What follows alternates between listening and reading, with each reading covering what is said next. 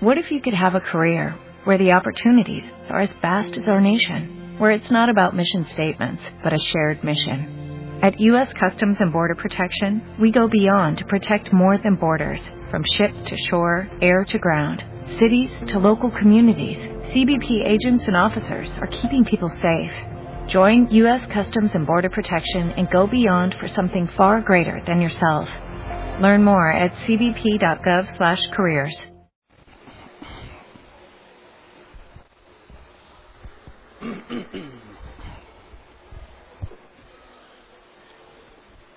Buenos días. Hoy vamos a continuar con nuestro estudio de la guerra espiritual. Estamos hablando de fundamentos del cristianismo.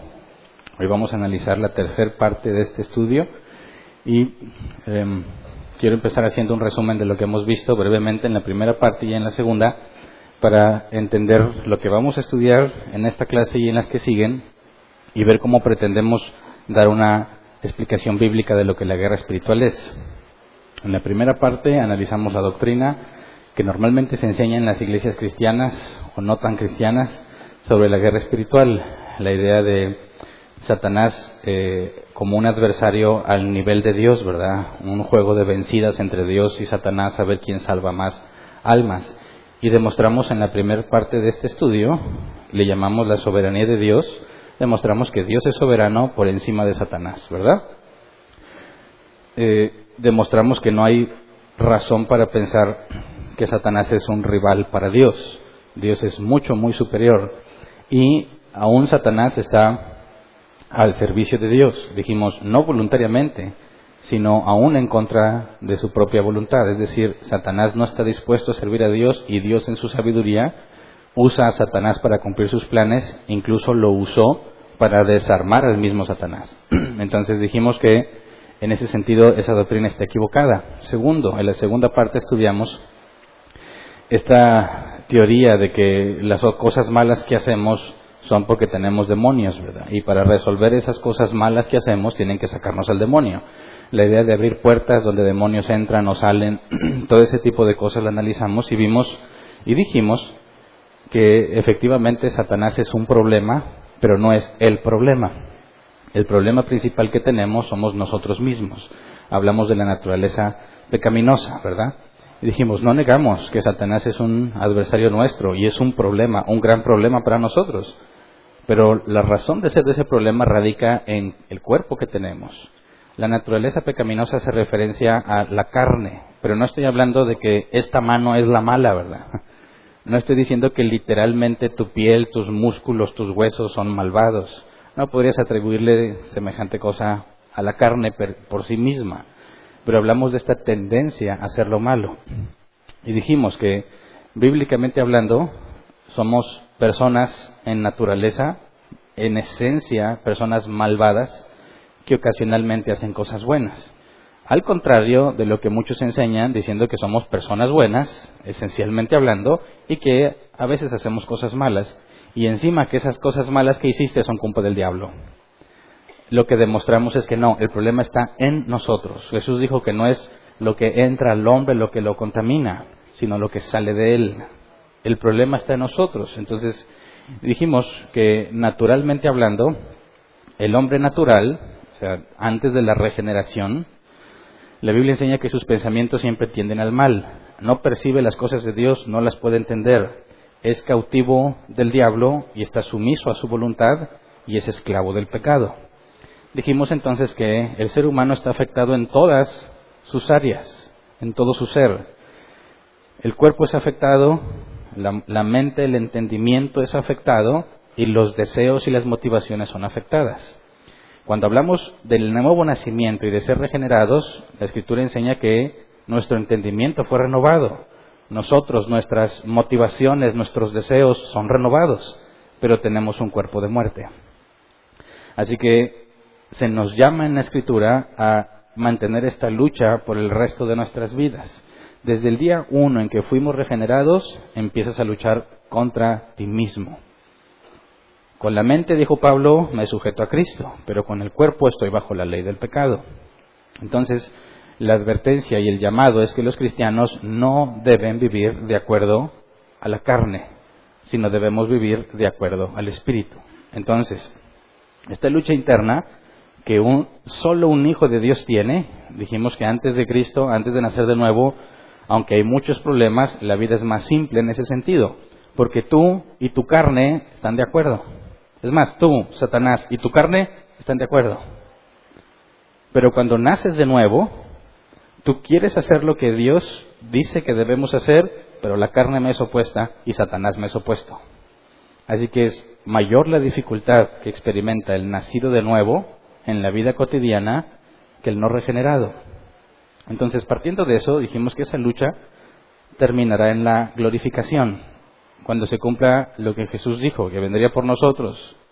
Lo que Pablo enseñó, resucitaremos y tendremos un cuerpo nuevo. Y este cuerpo nuevo está en armonía con nosotros, con nuestros deseos, con nuestra mente. Es cuando descansaremos de esta guerra espiritual, ¿verdad? Pero entonces, si se fijan, analizamos bíblicamente quién es Dios, en el sentido de la guerra espiritual, porque los atributos y todo eso lo analizamos desde hace ya, ya casi más de un año, creo.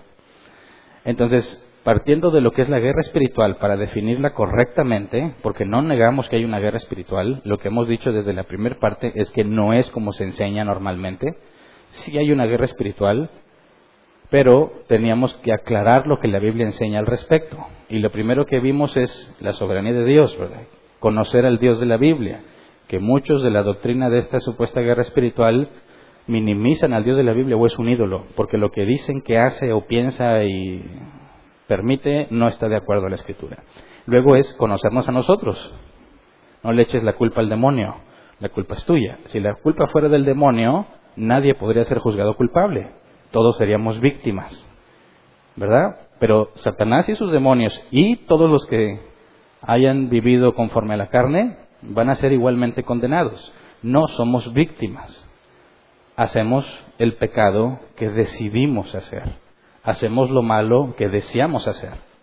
Entonces, bíblicamente hablando, no le eches la culpa a nadie. Tú eres el responsable. El problema está dentro de ti, no afuera de ti pero sí hay problemas fuera de nosotros. Así que después de estudiar quién es Dios y quién somos nosotros desde la perspectiva bíblica, ahora vamos a estudiar quién es Satán, quién es Satanás. Y lo vamos a subdividir en dos partes. El origen y su forma de actuar. En la escritura Pablo dice que no debemos ignorar las maquinaciones de Satanás, ¿verdad?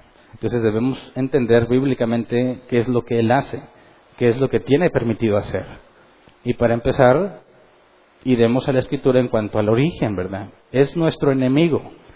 Nos odia, dice, nos odian a muerte, ¿verdad? Quiere verte destruido. La pregunta es, ¿por qué?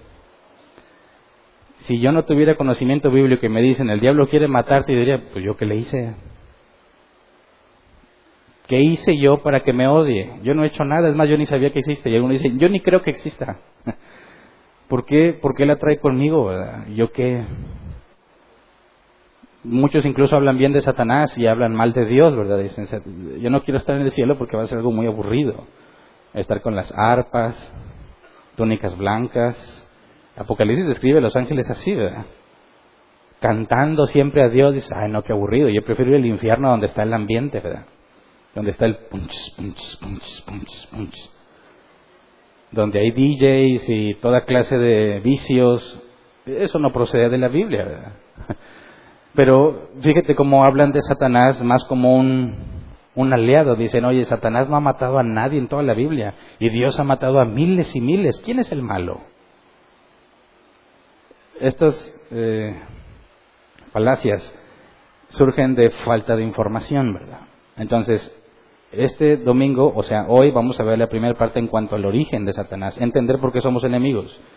Y el próximo domingo, si Dios lo permite, veremos cómo es que actúa en contra de nosotros.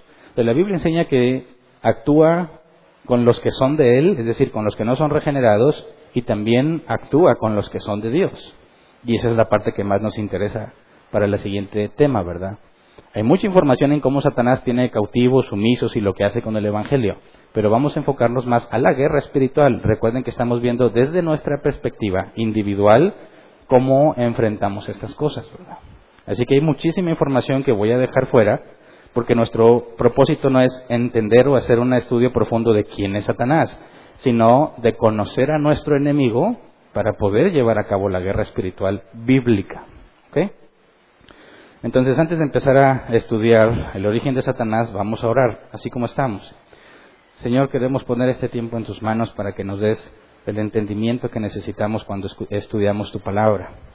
Concédenos, Señor, según tu buena voluntad, que podamos adquirir no solo conocimiento, sino también sabiduría. Es decir, que esto que vamos a estudiar se convierta en algo práctico en nuestras vidas. Enséñanos a entender qué es lo que creemos, por qué lo creemos, cómo lo aplicamos y cómo lo enseñamos a otros, Señor. Te pedimos y te rogamos que, según tu voluntad, este tiempo sea de provecho para nosotros. Gracias. Amén. Así que nuestra pregunta a resolver es ¿por qué es mi enemigo? Y tengo que ir al inicio, ¿verdad? Cuando hablamos de Satanás, normalmente nos referimos a él como un ángel y hay todo tipo de ideas, que era un querubín, que estaba a cargo de la alabanza y ese tipo de cosas, ¿verdad? Eh, el punto es ir a la escritura primero y después, o sea, mi intención no es exponer las distintas posturas sobre lo que sucedió, sino partir de los versículos bíblicos certeros sobre lo que sí sucedió y después, si Dios quiere, hacemos un estudio para analizar las distintas posturas, ¿verdad? Pero empecemos eh, con la escritura cuando dice en Colosenses 1, 15 al 16, podemos tener la certeza de que los ángeles fueron creados por Jesús. Colosenses 1, 15 al 16 dice, Él es la imagen del Dios invisible, se está refiriendo a Cristo, ¿verdad? El primogénito de toda creación, porque por medio de Él fueron creadas todas las cosas en el cielo y en la tierra, visibles e invisibles, sean tronos, poderes, principados o autoridades, todo ha sido creado por medio de Él y para Él. Entonces, Jesús es anterior a la creación y por medio de Él existe toda la creación, ¿verdad? Así que los ángeles, sea Satanás y sus ángeles o los otros ángeles, que ahorita vemos esa distinción, fueron creados por Jesús. ¿Ok? Al ser eh, seres creados directamente por Dios, reciben un calificativo. Se les llama eh, hijos de Dios. Ahora nosotros aseguramos que somos hijos de Dios, ¿verdad? Pero la Biblia dice que un Satanás es un hijo de Dios y algunos se confunden. ¿Cómo es que es hijo de Dios? ¿Nació de nuevo o qué? ¿Quién le habló del Evangelio a Satanás? No, hablar de ser hijo de Dios tiene que ver con la forma o la manera en la que fue creada, ¿verdad? Esa, esa cosa o ese ser. Vamos a Job 38, versículo 4 al 7. Y vamos a ver que nos describe esto. ¿Dónde estabas cuando puse las bases de la tierra? Dímelo si de veras sabes tanto. Seguramente sabes quién estableció sus dimensiones y quién tendió sobre ella la cinta de medir. Sobre qué están puestos sus cimientos o quién puso su piedra angular mientras cantaban a coro las estrellas matutinas y todos los ángeles gritaban de alegría. Ahora, cuando dice aquí los ángeles, en el original dice literalmente los hijos de Dios y se nos traduce como ángeles. No está esa palabra en el original. La palabra ángel se traduce como mensajero. Pero cuando habla de los ángeles de Dios, está refiriéndose no solamente al hecho de que son mensajeros, sino que tenemos ya esta idea preconcebida de que son entidades espirituales al servicio de Dios. Aunque vimos que Satanás le sirve a Dios, no podemos decir que está dedicado al servicio de Dios, porque Satanás está opuesto a lo que Dios quiere hacer, ¿verdad? Pero lo que vemos es que aquí nos habla, y Dios le pregunta a Job dónde estaba él mientras él organizaba y ponía orden en la tierra y los ángeles cantaban. Ahora recordemos que en Génesis 1 se nos describe o se nos narra la creación del universo, pero no menciona en ningún momento cuándo fueron creados los ángeles, ¿verdad? Pero cuando Dios le pregunta a Job, porque Job se queja y dice, Dios, estás haciendo injusticia, no hay razón para que me trates así exijo que me des una respuesta y Dios va y no le da una respuesta, sino le hace una serie de cuestionamientos para hacerle ver a Job que no está en posición de demandar nada, ¿verdad? Entonces cuando le dice en el versículo 7, ¿sabes, perdón, sobre qué están puestos sus cimientos o quién puso su piedra angular mientras cantaban a coro las estrellas matutinas y todos los ángeles gritaban de alegría? Ahora, sabemos que cuando leemos la escritura tenemos que discernir si nos está hablando de algo literal o de algo en sentido figurado, ¿verdad? Sabemos que las estrellas no cantan, ¿verdad? Cuando nos dice que cantaban a coro las estrellas matutinas, nos está describiendo algún tipo de ser que canta, ¿verdad? Y nos dice, y todos los ángeles gritaban de alegría. Ahora, la Biblia se refiere a los ángeles también como estrellas. Y más adelante vamos a ver otro pasaje. Pero lo importante aquí en este momento es que cuando Dios está poniendo los fundamentos de la tierra, los ángeles ya estaban regocijándose por eso. Ahora, vayamos a Génesis 1, donde se nos describe cómo fue creado el universo. Génesis 1, versículo 1 al 8. Dice, Dios en el principio creó los cielos y la tierra. La tierra era un caos total, las tinieblas cubrían el abismo y el Espíritu de Dios se movía sobre la superficie de las aguas. Y dijo Dios que exista la luz, y la luz llegó a existir. Dios consideró que la luz era buena y la separó de las tinieblas. A la luz la llamó día y a las tinieblas noche. Y vino la noche y llegó la mañana, ese fue el primer día. Y dijo Dios que exista el firmamento en medio de las aguas y que las separe. Y así sucedió. Dios hizo el firmamento y separó las aguas que están abajo de las aguas que están arriba. El firmamento Dios lo llamó cielo, y vino la noche y llegó la mañana, ese fue el segundo día. Ahora, lo primero que se establece bíblicamente hablando es la luz, ¿verdad? Y luego empieza a contar por días, el día 1, 2, 3, 4, 5, 6 y el séptimo. Y en ningún momento se nos dice cuándo fueron creados los hijos de Dios. En el sentido, cuando hablamos de un hijo de Dios es porque fueron creados directamente por Dios. Es decir, Adán era un hijo de Dios, pero nosotros no. En el sentido de que Adán fue formado literalmente por Dios, pero tú y yo no. Algunos se sienten hechos a mano, pero bíblicamente es incorrecto. El único hecho a mano fue Adán, ¿verdad? Es decir, de la nada, del polvo de la tierra. Ahora, cuando hablamos de los ángeles y nos referimos a ellos como hijos de Dios, es exactamente ese mismo sentido, que fueron creados directamente por Dios. Así que partiendo de Génesis 1, del 1 al 8, donde ya nos acaba con el segundo día, y recordemos que eso lo vimos en Doctrina del Hombre, en la creación. Si alguien quiere profundizar más en lo que estudiamos, ahí está el canal de YouTube. Doctrina del Hombre, la creación. Analizamos con detalle Génesis 1, 2 y 3, cuando vimos la caída.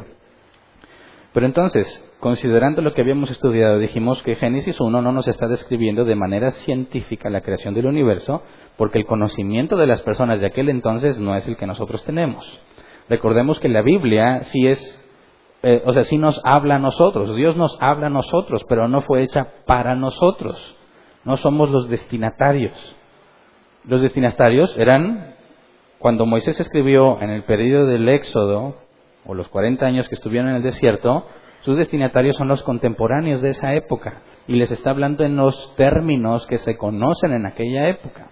Así que cuando lo primero que dice la escritura es que creó en el principio los cielos y la tierra, dijimos que es una creación, se le dice ex nihilo, de la nada. No había nada y hubo un principio. Y hablamos en ese momento que la ciencia hasta ahora confirma que hubo un principio, ¿verdad?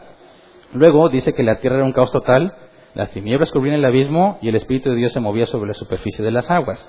Y no se nos describe cuándo fueron creadas esas aguas, ni los elementos necesarios para decir que había un caos.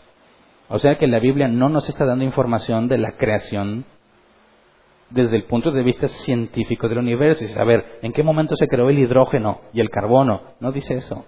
Porque la gente de aquel entonces no sabía ni tenía la más mínima idea de qué es hidrógeno ni carbono, ¿verdad? Entonces, vimos que Dios dice sea la luz y la luz llegó a existir y lo primero que crea es el día y la noche y analizamos qué es lo que creó en el día uno y dijimos el tiempo ¿verdad?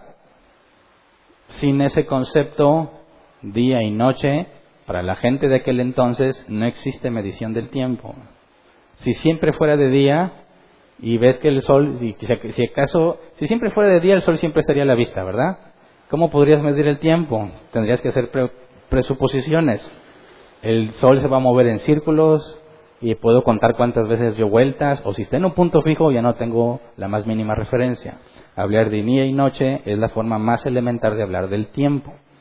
Así que, ¿en qué momento fueron creados los ángeles? Ya vimos que mientras Dios ponía los fundamentos, el, el, fir, el sí, los, los, ¿cómo le dice la reina, la reina Valera 60? No me acuerdo, se refiere a las bases que sostienen el universo en sentido figurado, ¿verdad? No están diciendo que pensaban que había una tortuga o elefantes deteniendo la Tierra. No. ¿Cuáles son los, lo que sostiene al universo? Entonces, nos dice después que en el segundo día crea el firmamento y estudiamos que eso tiene que ver con el clima, pero no voy a profundizar ahí porque es un tema que ya vimos. El punto es tratar de determinar cuándo, cuándo es el momento en que Dios está poniendo orden en la tierra.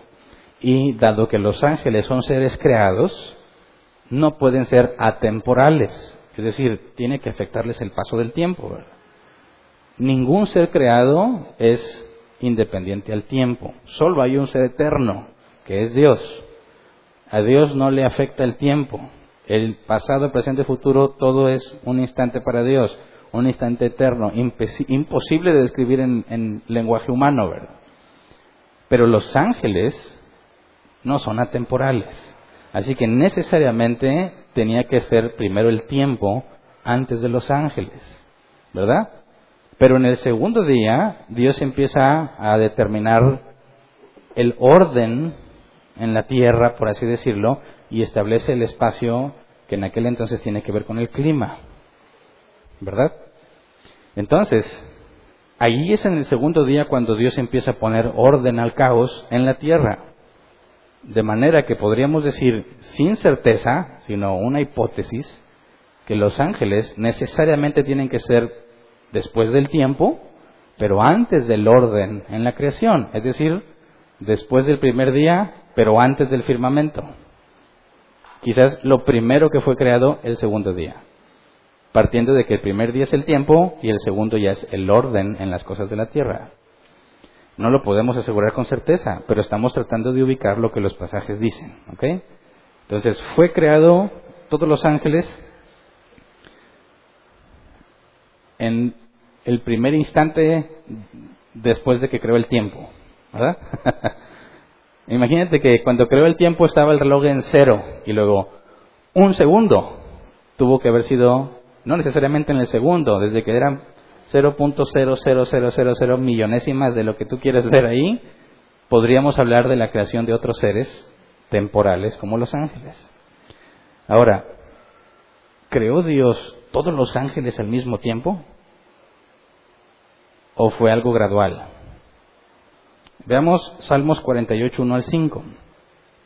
Dice, aleluya, sea alabado sea el Señor, alaben al Señor todos los cielos, alábenlo desde las alturas Alábenlo todos sus ángeles, alábenlo todos sus ejércitos, alábenlo el sol y la luna, alábenlo estrellas luminosas, alábenlo ustedes, altísimos cielos, y ustedes las aguas que están sobre los cielos. Sea alabado el nombre del Señor, porque Él dio una orden y todo fue creado. Ahora ese, ese versículo 5 en la Reina Valera 60 dice, alabe, alaben el nombre de Jehová, porque Él mandó y fueron creados. Y todos los ejemplos que están mostrados aquí, los cielos, las estrellas, aquí son literales, ¿verdad? El sol, la luna, todos fueron creados en un instante, ¿verdad? Y Dios puso lumbreras. Es todo. Ahora, ¿los ángeles fueron creados todos juntos al mismo tiempo? ¿O fue algo parecido como Dan y Eva? Dejó a un ángel y a una ángela. Y tuvieron angelitos y luego se fueron haciendo todos los ángeles que conocemos. No, eso no se puede. Mateo 22:30, pero no estoy, o sea, no es una idea mía de que no se puede. Jesús lo enseñó así, Mateo 22:30, en la resurrección las personas no se casarán ni serán dadas en casamiento, sino que serán como los ángeles que están en el cielo. Ahora, uno de los propósitos del matrimonio es la reproducción sexual. Y le trataban de poner una prueba a Jesús con un caso extremo los saduceos que no creían en la resurrección ni que había espíritus, es decir, no, ellos consideraban que una vez que mueres ya no existes más. Cuestionan a Jesús, que según la ley de Moisés, si una mujer se casa con un hombre y éste muere sin dar hijos, el hermano tenía que darle hijos. A nosotros eso suena aberrante, ¿verdad? Pero culturalmente en aquel entonces era la regla. Lo importante era reproducirse. Entonces, si tú te casabas con una mujer y no podías tener hijos y morías, tu hermano tenía que darle hijos. No se casaba con ella, nada más engendrar hijos para que heredarán lo tuyo. Y dicen ellos, bueno, si esa ley existía y se muere el primero y se casa con el segundo, ¿qué pasa si el segundo también se murió antes de darle hijos? Y son siete hermanos. Dice, pues el, el tercero entra al quite, pero se murió también antes. El cuarto entra al quite, tampoco. El quinto y el sexto y tampoco. Y el séptimo tampoco. Y dice, y cuando se mueran y resuciten, ¿de cuál de los siete va a ser esposa ella? ¿Entiendes el supuesto problema, verdad? Ahora, para empezar, no sospecharías, no le dirían la viuda negra. Mínimo después del segundo, o sea, oye, se casan y se mueren y se mueren, aquí hay algo sospechoso, ¿verdad? Pero bueno, es un caso hipotético. Están tratando de llevarlo a, a, lo absurdo. Y Jesús le dice, ustedes se equivocan porque ignoran las escrituras. En la resurrección ni te casas ni te darás en casamiento, sino que seremos como los ángeles. Es decir, no existe el concepto de hembra y macho que requiere una unión física para engendrar nuevas criaturas. No, los ángeles son asexuales. Y nosotros en la resurrección seremos asexuales. No existirá el concepto de hombre o mujer o hembra y macho. Y dicen, ah, caray, entonces ¿cómo voy a ver yo? Yo que soy bien varonil. Pero ya no voy a ser un hombre macho, ¿cómo me voy a ver? O una mujer bien femenina, y ya no existe ese concepto, ¿se va a ver bien macha? Bueno, eso escapa a nuestro entendimiento porque no conocemos las características del cuerpo glorificado, ¿verdad? Pero es neutro. Ahora, esto echa por tierra la doctrina de los mormones y de los musulmanes. Los musulmanes que se inmolan quieren obtener a sus, creo, son 72 vírgenes en la vida venidera para gozar de los deleites de la vida. Y te tengo malas noticias. No va a existir ni siquiera el concepto de ser virgen. Porque en la resurrección somos o seremos asexuales. Nuestros amigos mormones dicen, cuando te mueras se te va a asignar tu planeta y tus esposas para que lo llenes con tus hijos. Otro problema, no, ni se casan ni se darán en casamiento. Entonces los ángeles, no hay ángeles y ángelas que tuvieron angelitos y que llenaron el cielo de sus criaturitas. No. Eso significa que todos los ángeles que hay fueron creados al mismo tiempo. ¿Me explico? O sea que no hay ángeles nuevos. No le dan la bienvenida a un ángel nuevo. No hay baby shower ni nada de eso. ¿verdad? Los ángeles que hay son los que ha habido desde el principio. La Biblia no registra nada de que Dios siga creando nuevas criaturas. Dios estableció que las criaturas terrenales se reproducieran según su género, ¿verdad? Y en el día séptimo descansó de la obra, reposó, no que estuviera cansado, sino que dominó sobre lo que había hecho. Entonces, no hay argumentos bíblicos para decir que Dios sigue generando angelitos, no. Entonces, los ángeles que hay ahora son todos los que hay, ¿verdad? Y si son seres creados, no son omnipresentes, no están en todas partes al mismo tiempo. Eso solamente es atribuido a Dios, la primer causa no causada, el que es previo a toda la creación, que no tiene materia, que no le afecta el tiempo, no ocupa un lugar en el espacio. Dios es omnipresente, trasciende la materia, todo Él está en todas partes al mismo tiempo, pero los seres espirituales no. Esto lo digo porque los cristianos tienen la tendencia de ver a Satanás como omnipresente. ¿Se acuerdan cuando les dije que tenías que encriptar tus oraciones? A mí me enseñaron así. Vamos a orar, pero el diablo mugroso me va a oír. Y si yo le digo, Dios, con mis planes este, pues ya me descubrí. Y Satanás va a arruinar mis planes. Así que primero encriptamos. Señor, te pedimos que haya un canal privado de banda ancha, porque no tarde tanto en llegar, fibra óptica, para que mis oraciones lleguen con un código de encriptación que Satanás no entienda y no me descubra. Cubrimos nuestras oraciones, Señor, para que Satanás no las conozca, así se dice en lenguaje cristiano. Ahí estoy metiéndole más tecnología. Pero y la pregunta es, bueno, si tú estás orando ahí y en China, al otro lado del mundo, hay otro que está orando, ¿a cuál de los dos va a oír Satanás? ¿O a los dos? ¿Alguna vez pensaste eso? Vamos aquí a proteger nuestra oración para que Satanás no la oiga. Y los chinos también dirían lo mismo, ¿verdad? Protegen su oración para que Satanás no los oiga. Pero si Satanás es un ser creado, como todos los demás ángeles, ¿podría escuchar a uno y al otro al mismo tiempo? Es más, podría escuchar o uno o al otro o a ninguno. ¿Dónde está Satanás ahora? Siempre dicen las iglesias, ahí anda afuera esperando a los que salen. Pero nomás fuera de aquí. y si hay otra iglesia allá, allá no está, ¿verdad? Porque estuvo aquí. No, también allá está. no, porque no es omnipresente. ¿Verdad? En un lugar, en un instante de tiempo. No ocupa más de un lugar en un instante de tiempo. Un solo lugar en el espacio. Ahora, lo va te va a regalar su tiempo a ti. Es decir, mira, de todos los lugares en el que el mundo puede estar Satanás, diría, no, Hernán es el que más le tengo miedo. Déjame, voy yo, yo a oír lo que está diciendo. Chance y le saque algo de sopa. Es que absurdo. Si Satanás, ahorita vemos lo que significa el nombre, acusa, y es un ser limitado, y te tiene que acusar ante Dios, ¿dónde estaría? Pues donde pueda tener algún tipo de interacción con Dios. Y ahorita vemos eso. El punto es que no son omnipresentes, no son omniscientes, no saben lo que piensas. El único que sabe lo que piensas es Dios, Satanás no. De alguna manera dicen que luchan en sus pensamientos, ¿verdad? Con Satanás. No sabe lo que estás pensando, está fuera de su conocimiento. Entonces, si tú oras sin hablar, no tiene la más mínima idea de lo que dijiste. Si tú estás siendo tentado y no estás hablando, ¿cómo sabe que le está funcionando? Ahorita, bueno, en el próximo tema hablamos de eso. Ahorita estamos en el origen. Entonces, no son omniscientes, ni omnipotentes, ni omnipresentes. Están limitados, pero no son igual a nosotros. Son mucho más superiores que nosotros. Vamos a ver cómo la escritura en la carta a los hebreos se refiere a la naturaleza humana de Cristo. Vamos a Hebreos 2.9. y esto está tomado de un salmo, la de David. Dice, sin embargo, vemos a Jesús que fue hecho un poco inferior a los ángeles, coronado de gloria y honra por haber padecido la muerte.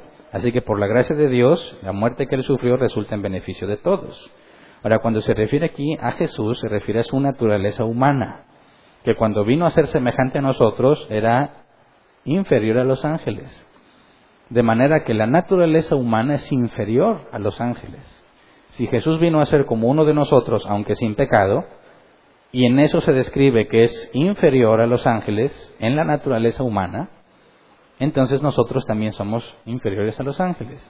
Y hay muchos ejemplos bíblicos de la, del poder de los ángeles, pero veamos eh, algunos pocos. Génesis 19, 10 al 11. podemos ver que los ángeles tienen habilidades no disponibles al género humano. Dice, pero los dos hombres extendieron los brazos, metieron a Lot en la casa y cerraron la puerta. Cuando los hombres querían violar a estos dos, o sea, los hombres de Sodoma y Gomorra querían violar a los dos hombres que Lot estaba hospedando y ellos no sabían que esos dos hombres no eran hombres, sino ángeles. ¿Verdad? Dijeron, Lot, sácalos que los queremos conocer, y la palabra hebrea hace referencia a un conocimiento íntimo que tiene que ver. Para que entre dos hombres haya eso, tiene que haber algo sexual. Entonces estaban tratando de violarlos, y estos ángeles meten a Lot, y dice versículo 11, luego a los jóvenes y a los y ancianos que se agolparon contra la puerta de la casa, los dejaron ciegos, de modo que ya no podían encontrar la puerta. ¿Quiénes los dejaron ciegos? Estos dos ángeles. Versículo 12. Luego le advirtieron a Lot, ¿tienes otros familiares aquí? Saca de esta ciudad a tus yernos, hijos, hijas y a todos los que te pertenezcan, aunque, porque vamos a destruirla. El clamor contra esta gente ha llegado hasta el Señor y ya resulta insoportable, pues nos ha enviado a destruirla. Así que dos ángeles eran suficientes para destruir a Sodoma y Gomorra. Eso no es propio de la naturaleza humana, ¿verdad? ¿Qué se requiere para dejar ciego a todos los hombres que estaban tratando de violentar la casa de Lot? Un poder que no es humano. Ahora, ¿cómo fue destruida Sodoma y Gomorra? Fuego y azufre del cielo. Y los ángeles fueron enviados a destruirla. ¿A quién le atribuimos lo que sucedió para que se destruyera? A los ángeles, con autoridad de parte de Dios. Ahora, imagínate que te quieres pelear con un ángel. ¿Cómo te va a ir? ¿Mm? ¿Tienes esperanza? ¿Crees que le vas a dar puñetazos, patadas, jalón de greñas, rasguños? No, son muy superiores a nosotros. Estamos lejos de su alcance, o sea, estamos muy lejos de ser como ellos, ¿verdad? Seríamos presa fácil para un ángel. Entonces, decimos, no son omnipresentes ni omniscientes, están ocupando un lugar en el espacio y al mismo tiempo no son como nosotros, son muy superiores a nosotros. Así que nadie en sus cinco sentidos querría tener una guerra espiritual por sí mismo, ¿verdad? Y yo les platicaba de personas que aseguran que guerrean y que... No, ¿cómo? ¿Cómo? ¿De dónde?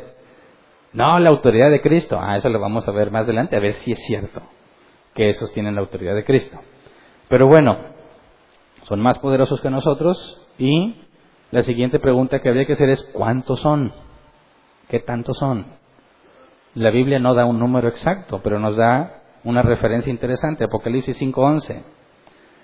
Dice, luego miré y oí la voz de muchos ángeles que estaban alrededor del trono, de los seres vivientes y de los ancianos, el número de ellos era millares de millares y millones de millones. ¿Qué tantos son? Muchos. Millones de millones.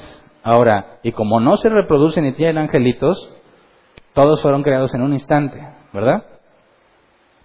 Ahora, cuando Dios creó a los ángeles, también creó a Satanás, a Satán. Y dijimos que en la misma categoría de un ángel está Satanás porque los ángeles son hijos de Dios, creados por él. Job 1.6, Reina Valera 60, por favor, dice, un día vinieron a presentarse delante de Jehová los hijos de Dios, entre los cuales vino también Satanás. Ahora, yo cuando hace muchos años leí esto me generó conflicto porque decía, ¿cómo que es un hijo de Dios? ¿No se supone que es el enemigo de Dios? ¿Cómo va a ser su hijo? Bueno, aquí está hablando, con el, eh, eh, haciendo referencia al sentido de que fue creado por Dios, directamente creado por Dios. La NBI dice así, llegó el día en que los ángeles debían hacer acto de presencia ante el Señor y con ellos se presentó también Satanás. Por eso es que entendemos que Satanás es un ángel, ¿verdad? Por la referencia a los hijos de Dios. Los hijos de Dios son ángeles. El sentido de la palabra ángel es mensajero, pero Satanás no es un mensajero de Dios pero está en la categoría de ángel como un ser creado directamente por Dios. ¿Me explico? Ahora, fíjate que aquí se nos dice que Satanás se presentó también entre ellos, ¿verdad? Y aquí la palabra hebrea es Satan o Satán, adversario. Significa adversario. Por eso me van a ir que a veces digo Satanás, a veces digo Satán y a veces digo el diablo. Satanás porque así se nos traduce, Satán porque ese es el hebreo. Y diablo es la palabra griega con la que se refiere algunas veces a, Satanás. Entonces, Satanás no existe esa palabra en la Biblia, esa es la traducción que nos dan. Bíblicamente lo harías de Satán y de diablo. Ahora, si se presentan, porque aquí nos da información interesante, se presentan todos los hijos de Dios. Esto nos da información sobre cómo son estos hijos de Dios. Por ejemplo, vamos a Job 2, 2 al 7, específicamente con Satanás. Dice, y el Señor le preguntó, ¿de dónde vienes? Vengo de rondar la tierra y de recorrerla de un extremo a otro, le respondió Satanás.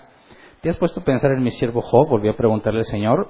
No hay en la tierra nadie como él, es un hombre recto e intachable que me honra y vive apartado del mal. Y aunque tú me incitaste contra él para arruinarlo sin motivo, todavía mantiene firme su integridad. Una cosa por la otra, replicó Satanás. Con tal de salvar la vida, el hombre da todo lo que tiene pero extiende la mano y hiérelo, a ver si no te maldice en tu propia cara. Muy bien, dijo el Señor a Satanás, Job está en tus manos. Eso sí, respeta su vida. Dicho esto, Satanás se retiró de la presencia del Señor para afligir a Job con dolorosas llagas desde la planta del pie hasta la coronilla. Ahora, tiene poder para crear este problema en Job, ¿verdad? Llenar su cuerpo con llagas desde la planta del pie hasta la coronilla. Tiene poder para hacer eso, ¿verdad? Dios le permitió hacerlo. Eso lo vimos en la parte 1. Porque Dios tiene un propósito con esto que va a pasar con Job. El punto a conocer aquí o analizar es que, ¿qué es lo primero que le pregunta Dios a Satanás en este segundo capítulo? ¿De dónde vienes? Ahora, eso nos dice que Satanás tiene memoria, ¿verdad? Porque si fue darse un rol, como dice, recorrer la tierra, ¿de dónde vienes? Pues tiene que ir acumulando en alguna mente. No podemos hablar de cerebro porque es espiritual, ¿verdad? Tiene que tener una mente propia que almacena lo que ha estado sucediendo. Y luego le dice, ¿te has puesto a pensar en mi siervo Job? Eso nos da otro punto. Satanás piensa.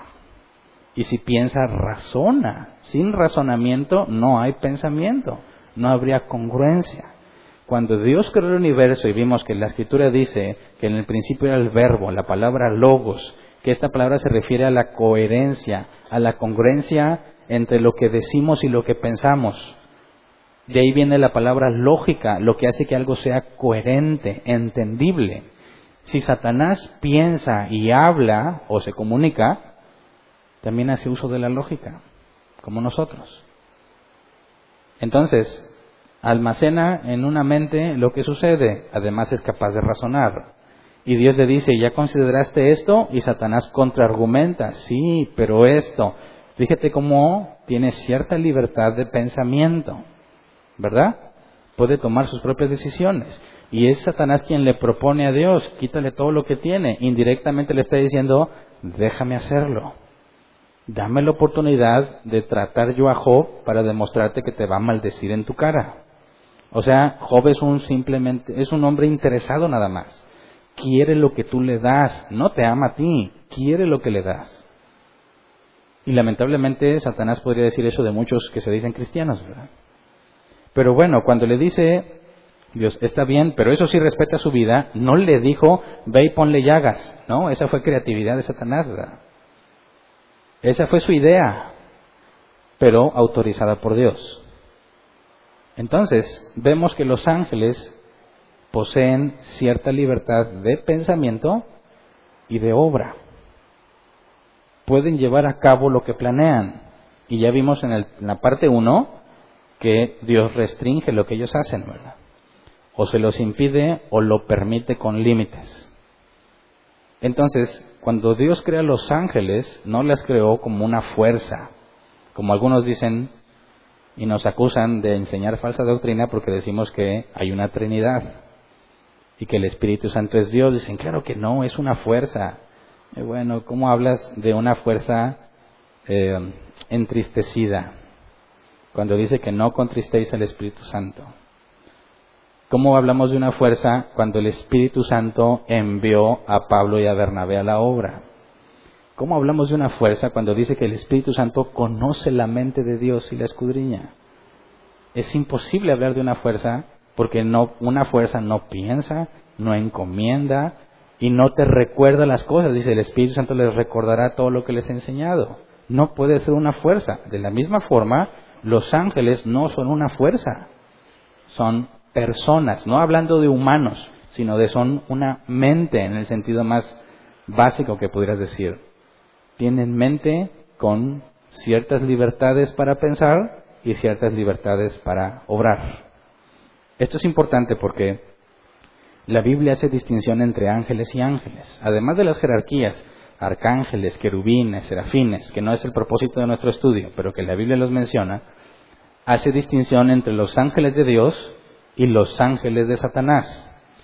Mateo 25:41 dice, luego dirá a los que están a su izquierda, apártense de mí, malditos, al fuego eterno, preparado para el diablo y sus ángeles. Y aquí la palabra diablo es diablo, calumniador. El diccionario que lo traduce así, el que calumnia, el que acusa o el que difama.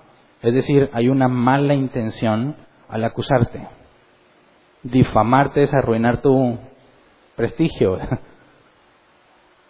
Ahora, se nos dijo Satán como adversario y ahora se nos menciona como un, acusador. Y la calumnia tiene que ver con una mentira, acusarte falsamente. Pero también sabemos que acusa justamente, ¿verdad? Sobre todo si nos acusa a nosotros de pecado. Si pecaste y si te acusa, lo está haciendo justamente. Pero gracias a Dios no somos juzgados por nuestras obras, ¿verdad? Pero entonces, el diablo y sus ángeles, si Dios creó todos los ángeles, ¿cómo es que algunos ángeles son del diablo? ¿Acaso Él los creó? No. Se refiere a que son los ángeles del diablo porque están a favor de Él, en oposición a Dios. Apocalipsis 12, 7 al 9 nos da información sobre esta oposición. Se desató entonces una guerra en el cielo. Miguel y sus ángeles combatieron al dragón y éste y sus ángeles a su vez les hicieron frente. Pero no pudieron vencer y ya no hubo lugar para ellos en el cielo. Así fue expulsado el gran dragón, aquella serpiente antigua que se llama Diablo y Satanás y que engaña al mundo entero. Junto con sus ángeles fue arrojado a la tierra. Ahora vemos oposición entre Miguel y sus ángeles y el dragón y sus ángeles. Y nos dice que el dragón es el diablo y Satanás. Satanás del hebreo, diablo del griego. Satanás en el Antiguo Testamento, diablo en el Nuevo Testamento. Ese es el dragón aquí representado y tiene sus ángeles. Dice, pero Miguel también, reconocido como el príncipe de los ejércitos de Dios. Y no está diciendo que Miguel creó sus ángeles, ¿verdad? Sino que están a favor de Miguel, del propósito de Miguel. Y los ángeles del diablo están a favor del diablo y su propósito. Sabemos que Miguel y sus ángeles pelean de parte de Dios. Satanás y sus ángeles opuestos a Dios. Entonces hay distinción entre ángel y ángel. Los ángeles de Dios y los ángeles de Satanás. Entonces, si ellos eran libres en cierta medida y pueden pensar, habría que entender cómo es que llegó a suceder esta rebelión, ¿verdad? Porque este pasaje de Apocalipsis 12 no tiene que ver con el pasado. No está hablando de algo que sucedió antes de la creación. Y la clave está en Apocalipsis 4.1. Dice, después de esto miré y allí en el cielo había una puerta abierta y la voz que me había hablado antes con sonido como de trompeta me dijo, sube acá, voy a mostrarte lo que tiene que suceder después de esto.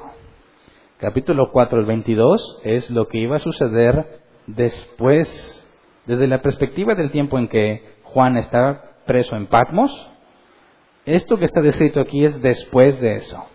Y por lo que sucede no ha pasado, ¿verdad? Así que no está hablando de que esta es la rebelión de Satanás al principio. No, es algo que va a suceder en el futuro. Y confirma dónde están Satanás y sus ángeles.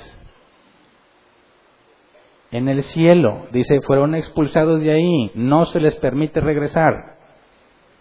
Hay una idea de que hay un infierno donde Satanás está sentado en su trono y están todos los chamuquillos y reciben a los que Dios les mandó y dicen, ¿y tú qué hiciste? No, pues maté a una niña tú vas al piso tal, ¿verdad? Y esto viene más de la, de la comedia de Dante, ¿verdad? No de la Biblia. Pero hay memes que de repente te divierten, ¿verdad? Porque dicen, oye, pues yo llegué y hice cosas muy malas. Y dicen, bueno, tu trabajo, porque fuiste muy malo, dice Satanás, ten este tridente como el de Aquaman, pero del diablo. Y tu tarea es estar así, picoteando a los que están ahí en esa sala para que sufran. Y se queda pensando este, dice, ¿no sería más efectivo si me das dos tridentes? Y luego cambia la imagen y dice gerente general y está él con sus dos tridentes, ¿verdad? Porque pudo infligir más daño, se le ocurrió una innovación para el negocio. Bueno, eso es absurdo bíblicamente hablando. No están en un lugar así. Si Satanás te va a acusar, ¿dónde tiene que estar para acusarte? Tiene que ir ante Dios y presentar su acusación. Ahora, si está allá, ¿cómo sabe lo que hice aquí? Si no es omnisciente ni omnipresente. A alguien le tuvo que ir a chismear. Y la Biblia habla de principados, potestades y gobernadores de las tinieblas, una jerarquía. Así que están bien organizados, ¿verdad? Para que Satanás sepa algo, tiene que tener todo un sistema organizacional de flujo de información para darle un reporte. Y Hernán hizo esto, pero quizás ya cuando le llegó, ya me arrepentí. tiene que actualizar su reporte, hacer refresh, y otra vez viene a venir la información. ¿Qué está haciendo Hernán ahorita? Imagínate, ¿cómo puede monitorear en tiempo real a todo el mundo? ¿Qué computadoras usa? Son cosas que la Biblia no describe, pero son preguntas válidas. Ya que él no es omnisciente, se tiene que enterar de las cosas. Y esta jerarquía ayuda a explicar en cierta forma que pues no sabe todo el asunto, ¿verdad? No le interesa qué está haciendo cada humano en específico, sino que sus principados y gobernadores tendrían que comunicarle lo más importante para tomar decisiones, ¿verdad? Entonces, cuando vimos que esta guerra que sucede está sucediendo, va a suceder en el futuro, no en el pasado, quisiera dejarles un versículo más, Apocalipsis 4.1, perdón, Apocalipsis es 1.19, Reina Valera 60, Apocalipsis 1.19 dice, lo que Jesús le dijo a Juan, escribe las cosas que has visto y las que son y las que han de ser después de estas. Las que has visto, los que has visto es el capítulo 1, nos narra el pasado desde la perspectiva de Juan. Capítulo 2 y 3 es el mensaje a las iglesias que actualmente están ahí, lo que es. Y del 4 al 22 es lo que ha de suceder. Así que esta rebelión nos sirve para entender que se pueden rebelar, se pueden oponer a Dios. La libertad que Dios les ha dado en cuanto a lo que piensan y lo que hacen incluye la rebelión. ¿Verdad? Y vamos a Apocalipsis 12, 3 al 4, donde nos da una proporción de cuántos ángeles están a favor de Satanás. Si millones y millones, millares y millares son los que Dios creó, la pregunta sería, ¿cuántos están del lado de Satanás? Apocalipsis 12, 3 al 4 dice, y apareció en el cielo otra señal, un enorme dragón de color rojo, encendido que tenía siete cabezas y diez cuernos y una diadema en cada cabeza. Con la cola arrastró la tercera parte de las estrellas del cielo y les arrojó sobre la tierra. Cuando la mujer estaba a punto de dar a luz, el dragón se plantó delante de ella para devorar a su hijo tan pronto como sucediera. Ya vimos hace poquito, ¿verdad? Tres versículos atrás, en el mismo capítulo 12, que ese dragón es el diablo y Satanás. Y cuando dice que jaló la tercera parte de las estrellas, nos dice que es el dragón y sus ángeles. Y así que nos da una proporción. La tercera parte fue expulsada del cielo y son ángeles. Ahí vemos la equivalencia como cuando Dios le dijo a Job, ¿dónde estabas tú cuando las estrellas matutinas cantaban? Y luego ves en Apocalipsis que con la cola arrastró la tercera parte de las estrellas, se están refiriendo a los ángeles. Así que a grandes rasgos, la tercera parte son ángeles de Satanás. ¿Verdad? Así que son superados los ángeles de Satanás dos a uno. Por cada ángel de Satanás hay dos de Dios.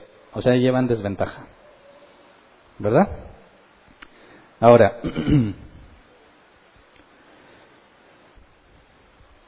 si Satanás y sus ángeles eh, fueron creados por Dios al principio, ¿verdad? Y luego los vemos que hay una distinción entre los ángeles a favor de Dios y los ángeles a favor de Satanás, surge la siguiente pregunta. ¿Dios los creó malvados? ¿Sí o no? ¿O fue una decisión de ellos? ¿Dios los creó malvados o ellos decidieron ser malvados? Ya demostramos que tanto Satanás y sus ángeles como los ángeles de Dios, todos fueron creados por Dios en el mismo instante. La pregunta es ahora si estos fueron creados malvados. Y la respuesta es no. Génesis 1.31, al final del día sexto, dice, Dios miró todo lo que había hecho y consideró que era muy bueno. Y vino la noche y llegó la mañana, ese fue el sexto día. Ya vimos que antes de que hubiera orden en la tierra, fueron creados los seres celestiales. Y estimamos que lo primero que se creó en el segundo día tuvo que ser ellos, ¿verdad? Y si al final del sexto día Dios dice que todo es muy bueno, entonces no eran malos. ¿Me explico? No, Dios no creó a Satanás bien malo y luego dijo todo es bueno. ¿Por qué no? Porque él es malo, ¿verdad? Dios no se va a contradecir. Así que podemos tener con certeza, bíblicamente hablando, que al terminar la creación no había maldad, ni en los ángeles ni en la humanidad. Así que la rebelión tuvo que ser posterior a eso. Ahora, la Biblia no concluye o no nos dice exactamente cómo fue esa rebelión. Algunos toman pasajes de Isaías y de Ezequiel que hablan de un querubín protector, ¿verdad? De ser el más exaltado que se paseaba entre las piedras de fuego. Y es una postura interpretar que no está hablando de un hombre, sino de Satanás. Hay otra postura que dice, no, esos pasajes están hablándole a un rey literal. Y hay evidencia suficiente para discutir el punto de que no está hablando de Satanás, sino de un simple humano mortal en lenguaje poético. Pero no es el propósito de hoy analizar las posturas. Lo veremos si Dios quiere más adelante. O si les interesa, busquen en el canal de YouTube Rey de Babilonia y ahí analizo todos esos pasajes para atribuirlos a un lenguaje poético referenciado a un humano, no necesariamente Satanás. Pero bueno, lo que sí debemos reconocer es que hubo una rebelión, ¿verdad?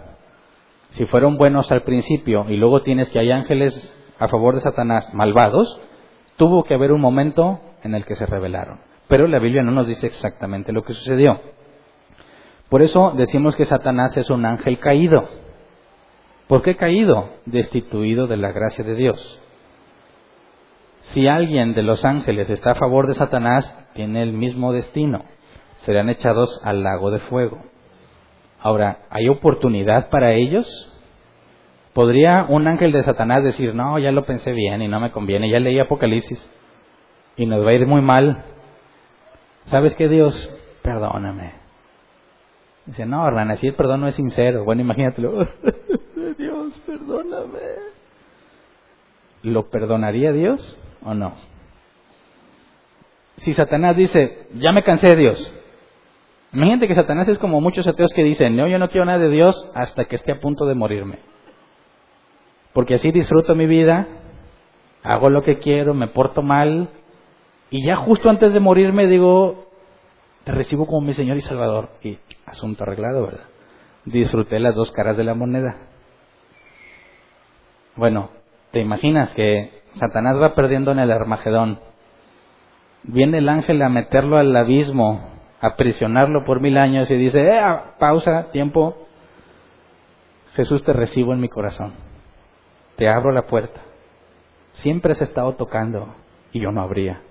Ahora te abro la puerta de mi corazón para que entres en mí y cenes conmigo y yo contigo.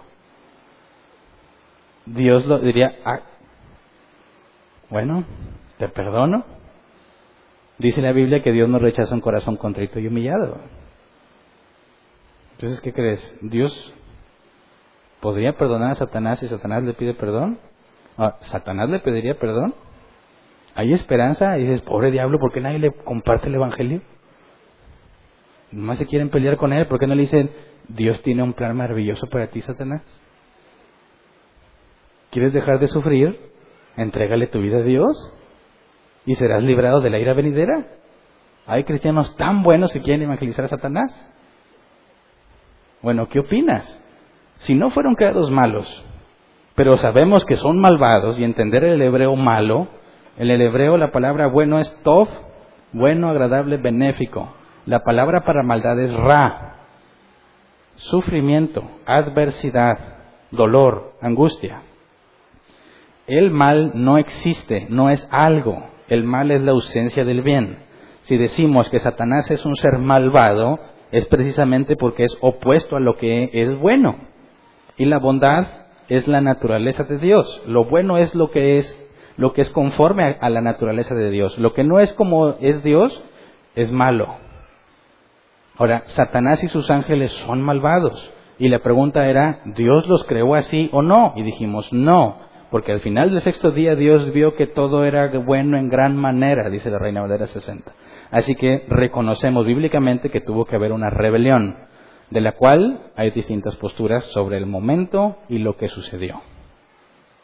Las vamos a ver si Dios quiere más adelante. Por lo pronto, lo que podemos saber es que efectivamente se rebelaron y que es nuestro enemigo. Ahora, ¿cómo se convirtió en nuestro enemigo? Si yo todavía no nacía, yo no le he hecho nada. Es más, durante 19 años de mi vida, desde que nací, hasta el 5 de octubre de 1996, un día antes de que Dios me regenerara, estaba del lado de Satanás. Éramos buenos amigos. planeábamos las cosas juntos. Él me aconsejaba y yo lo hacía. Y de repente las cosas cambiaron y me dicen, ahora Satanás te odia. ¿Y, y mis años de amistad verdadera? ¿Y los momentos felices que pasamos? ¿No vale para él? ¿Por qué me odia ahora? No, es que cuando predicas el Evangelio le duele y le quema. No, eso no es bíblico. Cuando traes la Biblia no se puede acercar y ya te agarró coraje, tampoco es bíblico. ¿Dónde está el problema? La Biblia explica que la enemistad con Satanás no fue una idea de Satanás, sino que fue instituida por Dios. Génesis 3, 14 al 15. Dios el Señor dijo entonces a la serpiente, por causa de lo que has hecho, maldita serás entre todos los animales, tanto domésticos como salvajes. Te arrastrarás sobre tu vientre y comerás polvo todos los días de tu vida. Pondré enemistad entre tú y la mujer, y entre tu simiente y la de ella. Su simiente te aplastará la cabeza, pero tú le morderás el talón. Así que los descendientes de Eva son enemigos de Satanás porque Dios así lo instituyó. ¿Me explico? No es que un día dijera Satanás, ahora te odio. No es que mis 19 años de vida tuvimos momentos valiosos, significativos y alegres con Satanás. No, me ha odiado desde que nací, desde el vientre de mi madre. Pero hacíamos, convivíamos juntos, hacíamos las cosas juntos, sí, pero te odia y es tu enemigo porque Dios lo ordenó así. Dices, ¿cómo puede ser? Eso es un shock para muchos, como lo fue para mí. ¿Cómo puede ser que a Dios se le haya ocurrido que Satanás me odie, que Satanás sea mi enemigo? ¿No se supone que Dios es puro amor? ¿Por qué Dios dijo mejor? ¿Por qué Dios no dijo mejor? Pues sean amigos. Diablo, sea amigo de Hernán.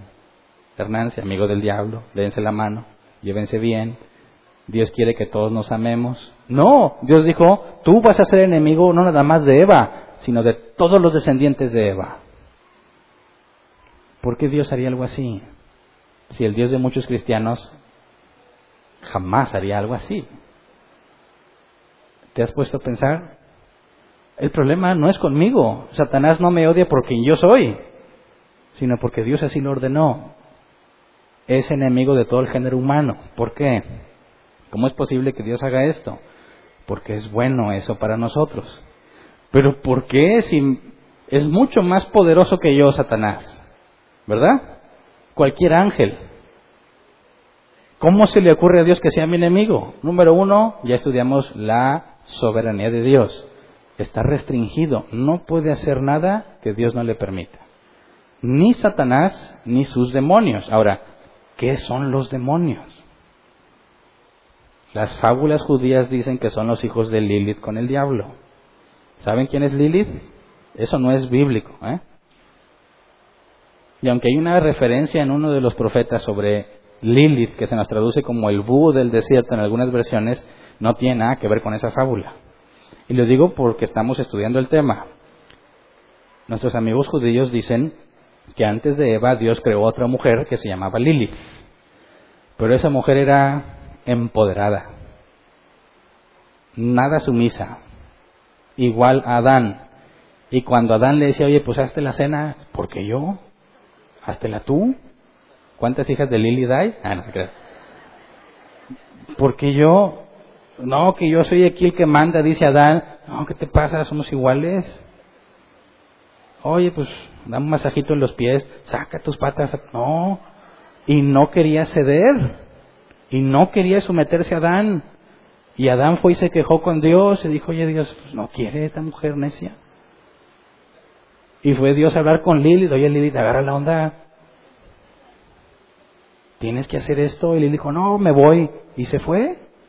Y Dios dijo, pues ¿qué hago con este solo? Mi intención es que se llene el mundo pues él solo no puede, así que lo durmió y le creó a Eva, una que sí se deja, una sumisa. Y dijo, Adán, aquí te tengo un regalo. Y Adán fue feliz, porque esta sí era su misa.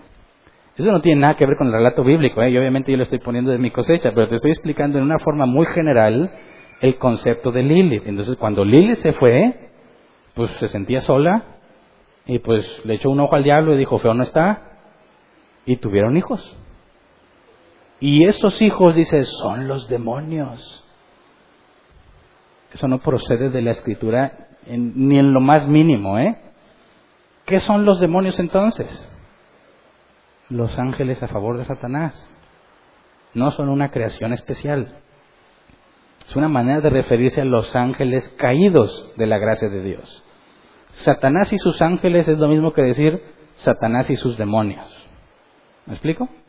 Entonces, Dios es el que establece Satanás y su descendencia, hablando también del género humano como los descendientes de Caín, y ya lo estudiamos eso en, el relato de Génesis, que se hace una distinción entre el pueblo escogido por Dios y los que son del diablo, como Jesús dijo, o eres hijo de Satanás o eres hijo de Dios. Esa es la simiente de Satanás, la descendencia de Satanás. Como son asexuales no pueden tener diablitos.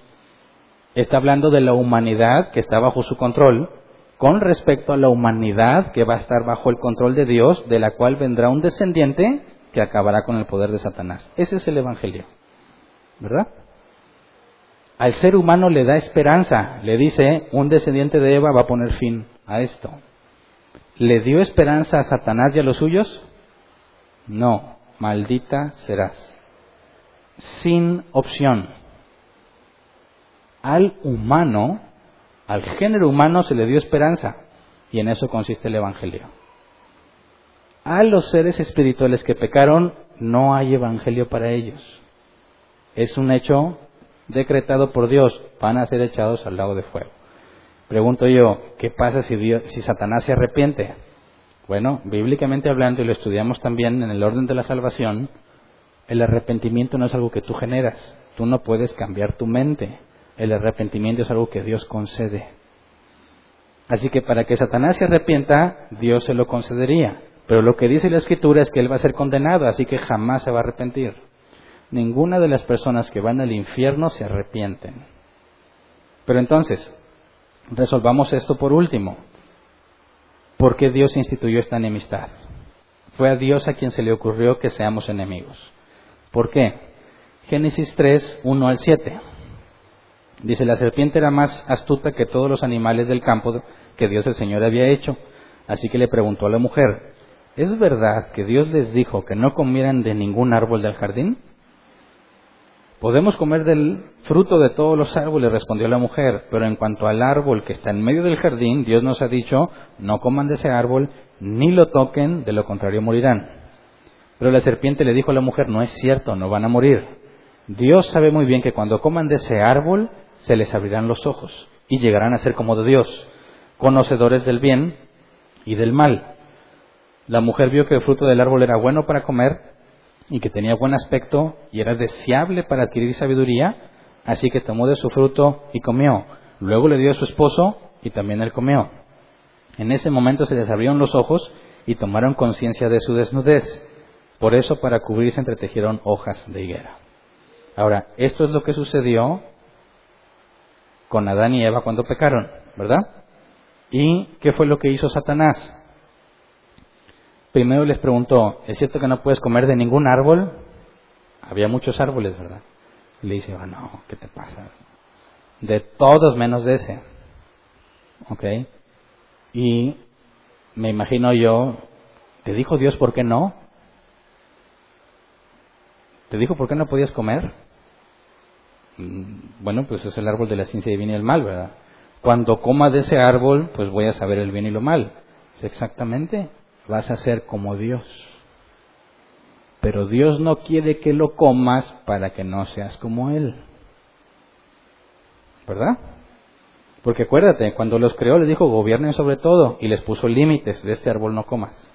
Son subordinados. Y Satanás le dice, eres subordinado hasta que comas de ese árbol, que cuando comas de ese árbol vas a ser como Dios. Así que les está dando una, una oferta. ¿Quieres seguir bajo el yugo de Dios o te independizas? Para independizarte, nada más tienes que comer de ahí. ¿Y qué hizo Eva? Vio que el fruto del árbol era bueno para comer, que tenía buen aspecto y era deseable para adquirir sabiduría. Saber cómo, saber lo bueno y lo malo. Independizarse de las reglas de Dios y hacer las propias. Así que esta es una decisión muy importante, porque tienen que creerle a Dios o a Satán. Uno de los dos miente, las dos cosas no pueden ser verdaderas. No morirás, le dijo, y Dios dijo, vas a morir. Así que tuvieron que escoger, ¿con quién, a quién le das tu lealtad? Si es a Dios, no comes. Pero si le doy mi lealtad a Satanás, me independizo de Dios. Y yo no tengo por qué seguir sus reglas. Yo voy a ser como Él y yo pongo las mías. Hay una alianza. Les está Satanás proponiendo, en lugar de estar aliado con Dios, vente para acá. Hagamos algo juntos. Independicémonos de Dios. Y eso fue muy tentador para Eva y mordió y le dio a su esposo. Que otras versiones agregan la parte que el original dice que también estaba allí, o sea que también oyó todo. Así que el pecado consistió en aliarse con Satanás, en establecerse de un mismo equipo. Es decir, el ser humano se convirtió como en un ángel de Satanás, alguien a favor de él. ¿Se entiende? Por eso yo decía de forma cómica Oye, pero si antes de mi nuevo nacimiento éramos muy amigos, hacíamos las cosas juntos, Satanás me proponía y yo lo hacía y lo disfrutaba. Esa es la alianza que existió entre Adán y Eva y Satanás. Y lo que Dios dijo, pondré enemistad entre ti, le dijo la serpiente, y Eva y su descendencia, Dios está quebrantando esa alianza ustedes no van a estar aliados. Satanás es condenado sin esperanza y Dios traza un linaje donde vendrá el Mesías y traza, bueno, ya había trazado, para no cometer errores teológicos, ya había dicho desde su soberanía y desde la eternidad quiénes iban a ser salvos. ¿Por qué somos enemigos de Satanás? Para que haya esperanza para que no seamos condenados junto con Él. Porque si no existiera esa restricción, seríamos aliados de Él. La enemistad entre Satanás y nosotros es una gran bendición, porque si no hubiese esa restricción, no tendrías esperanza. ¿Me explico? Así que Satanás es nuestro enemigo, es mucho más poderoso, y los que están con Satanás también son nuestros enemigos. Esto empieza a dar forma a la guerra espiritual que dice la Biblia. ¿Me explico? Tú no puedes combatir, combatir a Satanás. Estás muy por debajo de la capacidad que se requiere. Satanás está restringido por la soberanía de Dios. No puede hacer nada que Dios no le permita. Nosotros como seres humanos, teniendo un enemigo tan poderoso, tenemos un enemigo peor dentro de nosotros, nuestra naturaleza pecaminosa. Esos son los elementos de la guerra espiritual bíblica. Estamos en serios problemas. Porque lo que Satanás me proponga me va a resultar atractivo. Porque mi carne y él están de acuerdo. La carne es opuesta a lo que Dios quiere. La carne es aliada del diablo. Y yo estoy precisamente ahí en medio. Dios renovó mi entendimiento, mis deseos y motivaciones. Lo bueno que quiero hacer, no lo hago. Lo malo que no quiero hacer, termino haciéndolo. Ahí está la lucha en mi tendencia al pecado, mi deseo de pecar y Satanás alentándome a hacerlo. No soy una víctima en ningún caso. porque la decisión corresponde a mí. O le digo a Dios, tú dijiste que somos enemigos, pero por esta ocasión voy a trabajar junto con diablo, al cabo después me arrepiento.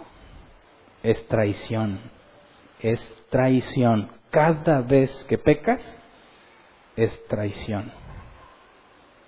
¿Me explico? Entonces, no debemos subestimar a Satanás, como lo dije el tema pasado. No hay que decir, no, el mal es una fuerza y pues no es propiamente una persona. Sí es una persona. Tiene mente y planea y observa y piensa y razona y sus ángeles también. Y estamos rodeados de ellos. Y su propósito es acusarte y lograr que Dios les dé permiso de hacerte daño. ¿Dónde está tu esperanza para salir victorioso de esta lucha? En mí, que yo ayuno y oro, tu naturaleza pecaminosa jamás te va a abandonar en este mundo. No, en la guerra espiritual, la autoridad de Cristo. vamos a ver más adelante que la autoridad de Cristo no es algo que tú tomas cuando quieras. La única esperanza para la humanidad está en el único mediador entre Dios y los hombres, Jesucristo hombre, que se entregó a sí mismo, pagando nuestra deuda, y con su justicia imputada a nosotros fuimos declarados justos. La guerra espiritual no tiene que ver con la carne, no tiene que ver con algo que tú haces, sino con la ayuda de Dios en ti, no para vencer a Satanás, porque no lo puedes vencer, sino para resistir.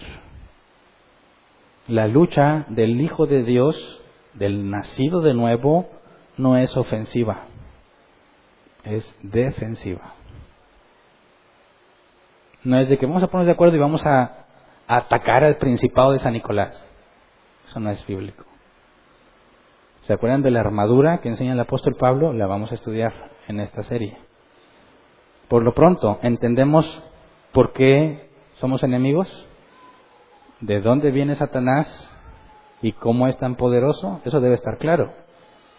Si Dios quiere, el próximo domingo estudiamos qué hace, cómo es que nos ataca, qué cosas usa. Es mentira que tiene cuernos, patas de chivo y cola puntiaguda. Eso no es bíblico. No, la lotería no juego porque ahí está el diablo. Ese no es el diablo. ¿Verdad? No hizo la señal del diablo.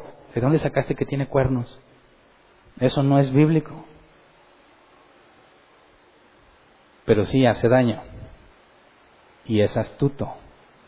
Dice en Génesis 3.1, el más astuto de todos. Y engaña. Y estamos llamados a resistirlo. Así que el próximo tema consiste en entender cómo ataca, cómo lo detectas. Porque la Biblia enseña que hace cosas en contra tuya y en contra de la iglesia.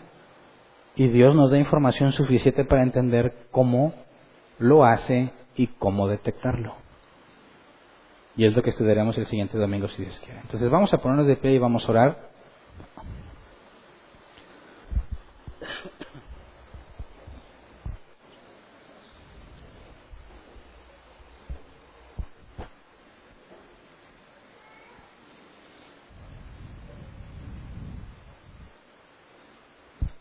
Quisiera que reflexionáramos sobre cuántas veces has traicionado a Dios. Haciéndole caso a Satanás tal como Eva y Adán lo hicieron, con mucha más información de la que Eva y Adán tenían. Es más grave nuestra traición que la de ellos. Y aún así, nos acostumbramos a ello. Y lo vemos como algo normal, normal, todos lo hacen. Mal de muchos, consuelo de tontos, dice un refrán. Cada vez que pecamos debiese ser algo doloroso, no importa qué tan pequeño o grande sea ese pecado, porque en esencia lo grave del pecado no consiste en eso que hiciste, sino en la traición al que no ha hecho más que bendecirte. ¿Cómo es que hacemos alianza con Satanás cuando todo lo tenemos en Dios? ¿Cómo es que decidimos escoger el placer que la carne ofrece en lugar del deleite que lleva obedecer a Dios? Eso es a lo que Pablo se refiere cuando dice, soy un miserable. Este cuerpo de muerte me hace traicionar a Dios voluntariamente. No soy una víctima. Con estas tendencias, con estos deseos, traiciono a Dios todos los días. ¿Cómo es posible que te acostumbres a pecar? ¿Cómo es posible que lo hagas parte de tu vida y digas no pasa nada? Nadie sabe. No tienen por qué saberlo. Estás traicionando a Dios es uno de los de las peores injusticias que puedes hacer. La santidad, que vamos a estudiar un poco más adelante, tiene que ver con estar conscientes de esta alianza. De no poner los ojos en lo que voy a hacer, sino el por qué lo estoy haciendo. No en si la Biblia me deja o no me deja, sino en por qué habría de hacerlo. Eso tiene que ver con la madurez cristiana. ¿La Biblia me deja o no me deja? ¿Puedo tomar? ¿Puedo ponerme tatuajes? ¿Puedo bailar? Esa no es la pregunta que debes hacer. Y ahí le dice, todo me es lícito, mas no todo me conviene. La pregunta que debes hacer es, ¿hay beneficio en que me tatúe? ¿Puedo edificar a mis hermanos tomando? ¿Puedo edificarlos bailando? Esa es la pregunta que debes hacer. ¿Me explico? Y a mí en nada me beneficia que bailes. Y tu tarea es que con los dones que Dios te dio, me edifiques. Así que es lícito, pero no conviene. Porque al contrario, los que te ven haciendo eso, aunque no es pecado en sí mismo, van a ser vas a ser tropezadero en lugar de edificación lo opuesto a lo que debes hacer. Así que, ¿por qué te arriesgas a eso? Entender quién es Satanás nos debe llevar a comprender la gravedad del pecado.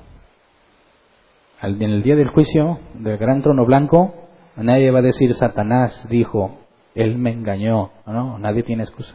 Ni Adán ni Eva la tuvieron. Y Satanás mismo va a ser juzgado y condenado van a padecer el mismo sufrimiento eterno Satanás, sus ángeles y sus humanos.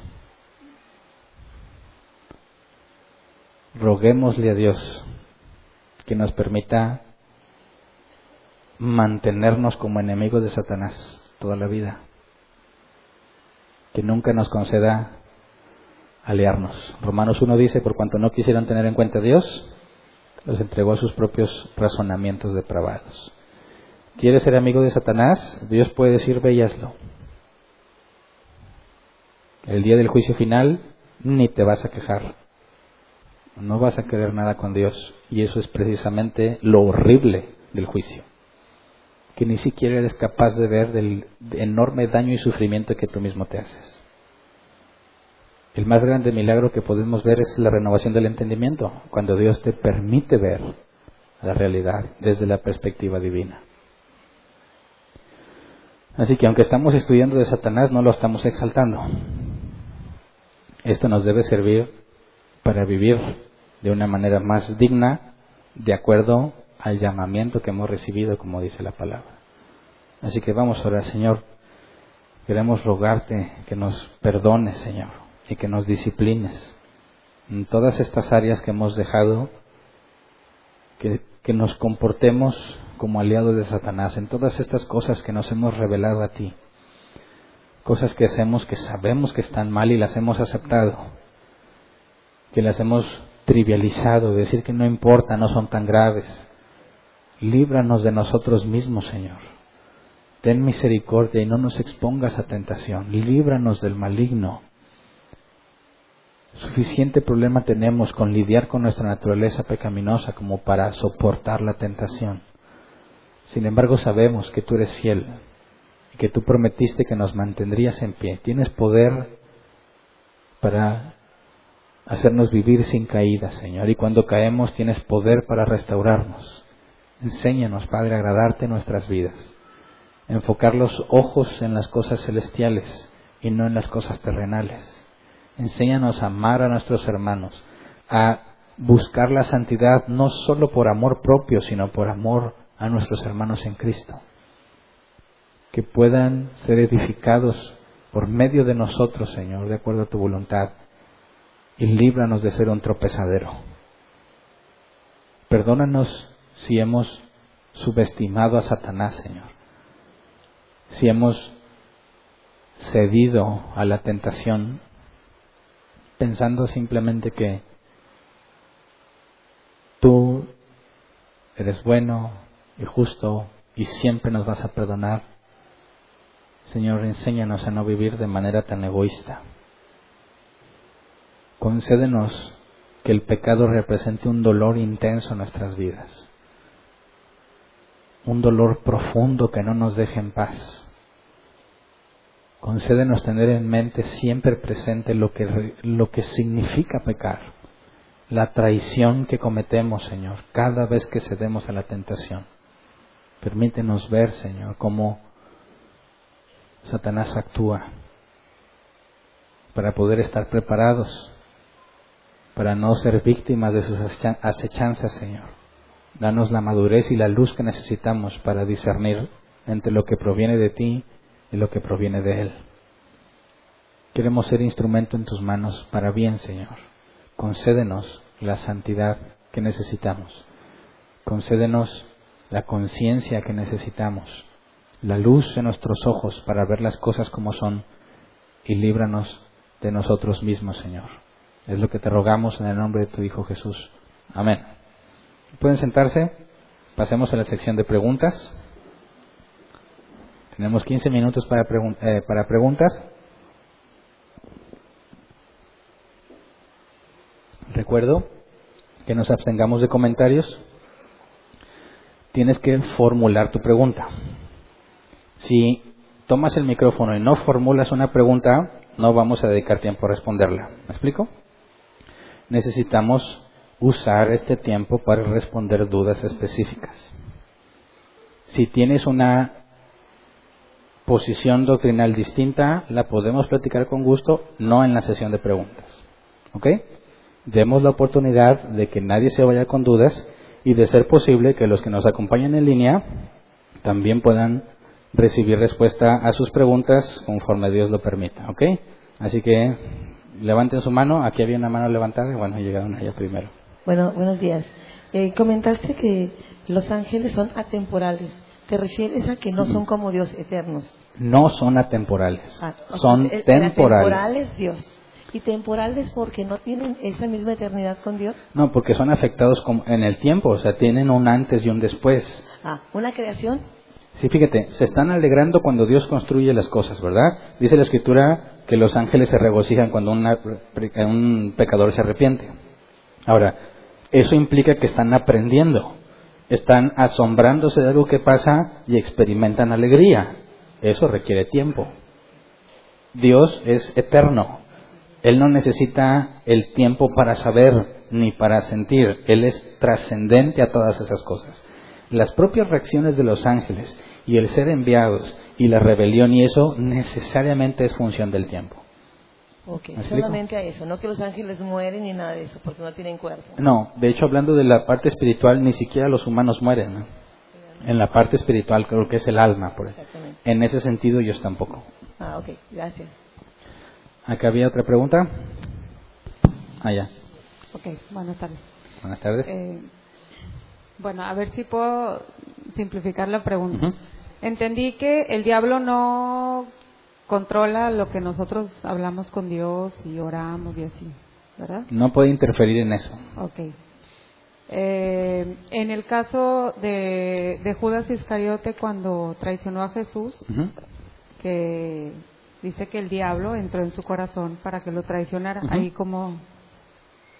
Bueno, y en el caso de Ananías y Zafira también, que bueno, dice Pedro, ¿verdad? Si te fijas, Jesús ya había anunciado con mucha anticipación que uno lo traicionaría. y ya había anunciado que era Judas.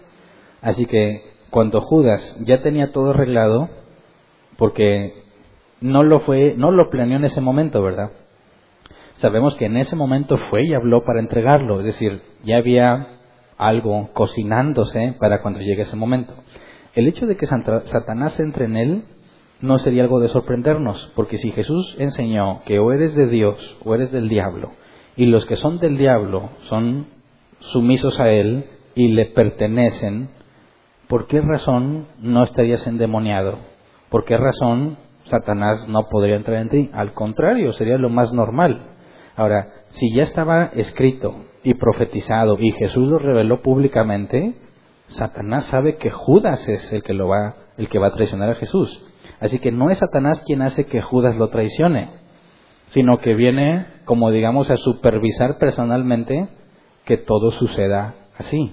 ¿Y en el caso de Ananías y Zafira? Dice, ¿cómo permitiste que Satanás llenara tu mente? Ahí no habla de una posesión, ahí habla de haber cedido a la tentación. ¿Me explico? No puedes decir que alguien pecó porque tenía el diablo. Es lo que demostramos en la naturaleza pecaminosa. Tú pecas porque tú quieres. Y el diablo te incita, te tienta a pecar. Sí, así es como sucedió, por ejemplo, con David. O sea, que todo lo planeó en su mente y todo lo hizo porque él quería hacer. Exactamente. Pero eso no el culpable es él. Aunque Satanás lo pudo haber tentado, porque dice, se estaba paseando y vio una mujer bañándose. Eso no es pecado.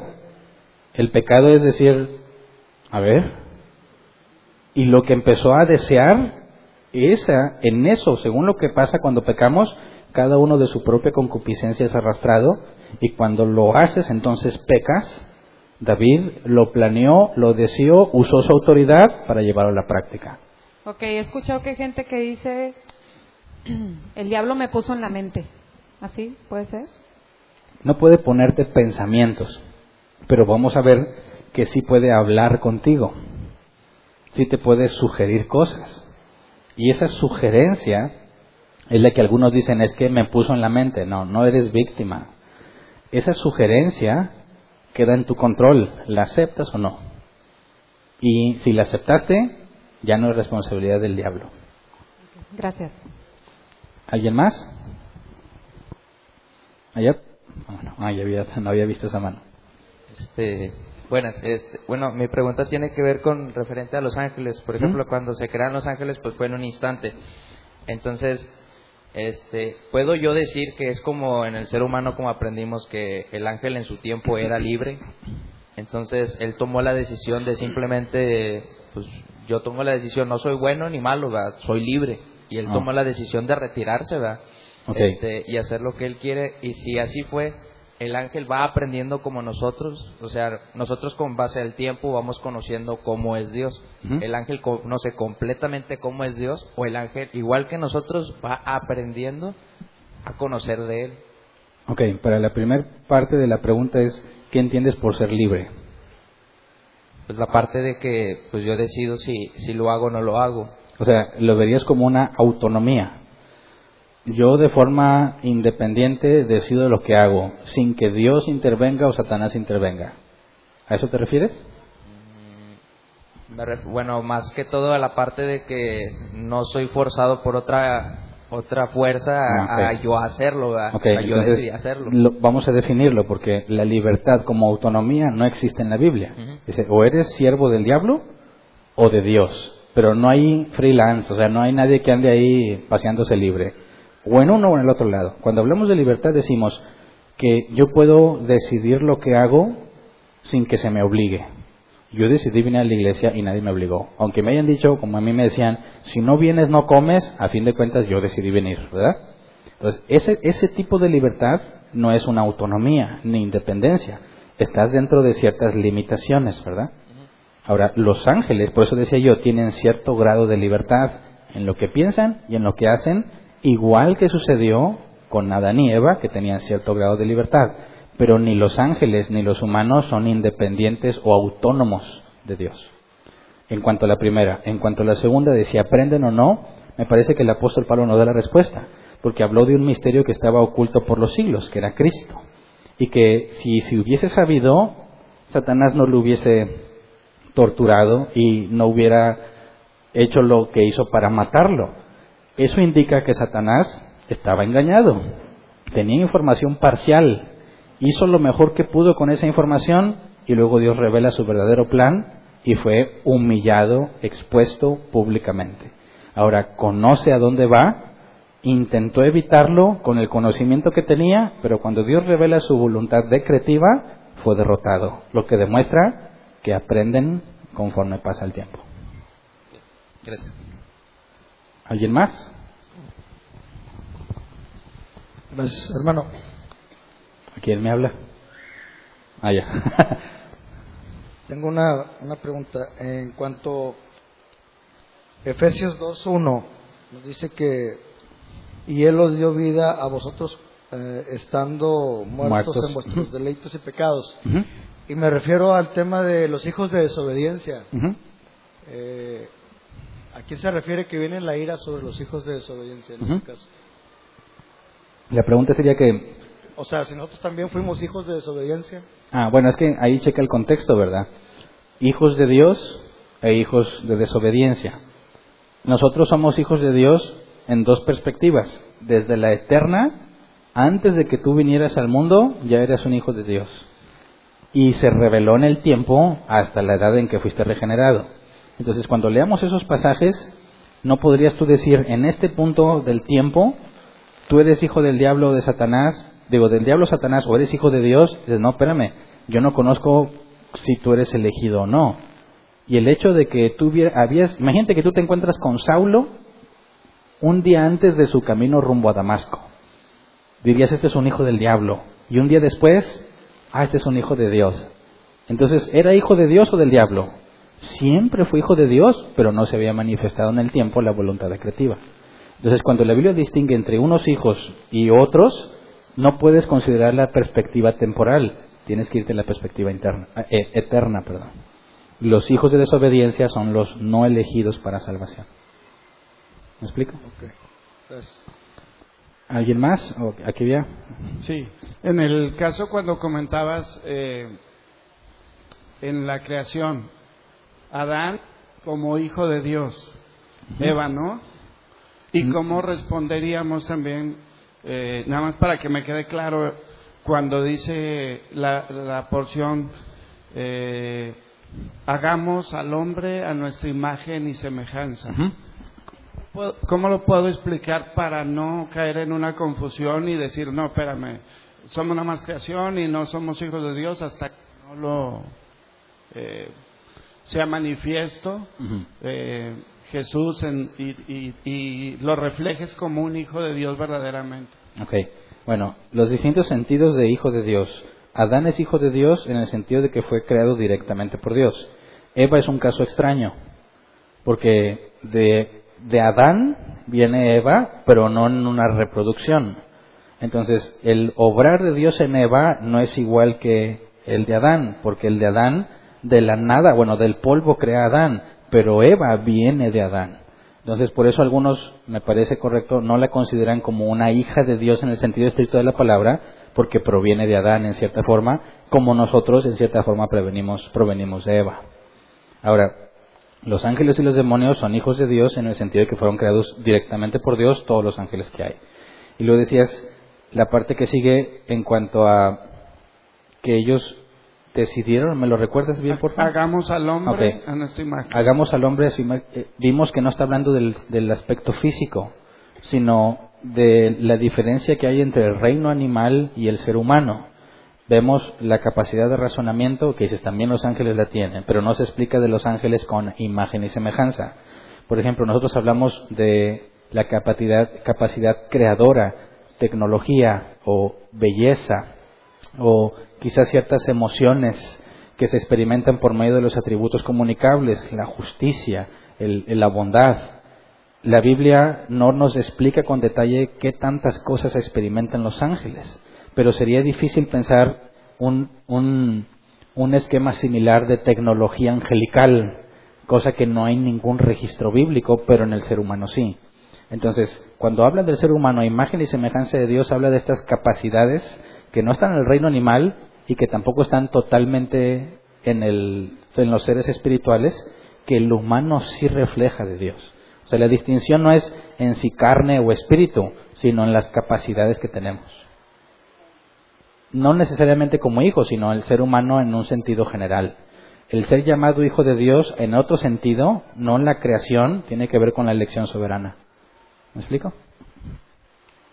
¿Alguien más? Allá había otra también y ya tenía más tiempo, pero ya estás ahí. Bueno. Ah, ¿no? ¿Quién? Ah, allá atrás. Sí. Entonces, el decir que fuimos hechos a la imagen de Dios no quiere decir que Dios tenga oídos, ojos, a semejanza de De hecho, sería imposible. Porque si Dios tuviera oídos y ojos, tiene materia. Ujú. Y si tiene materia, no puede estar en dos partes al mismo tiempo.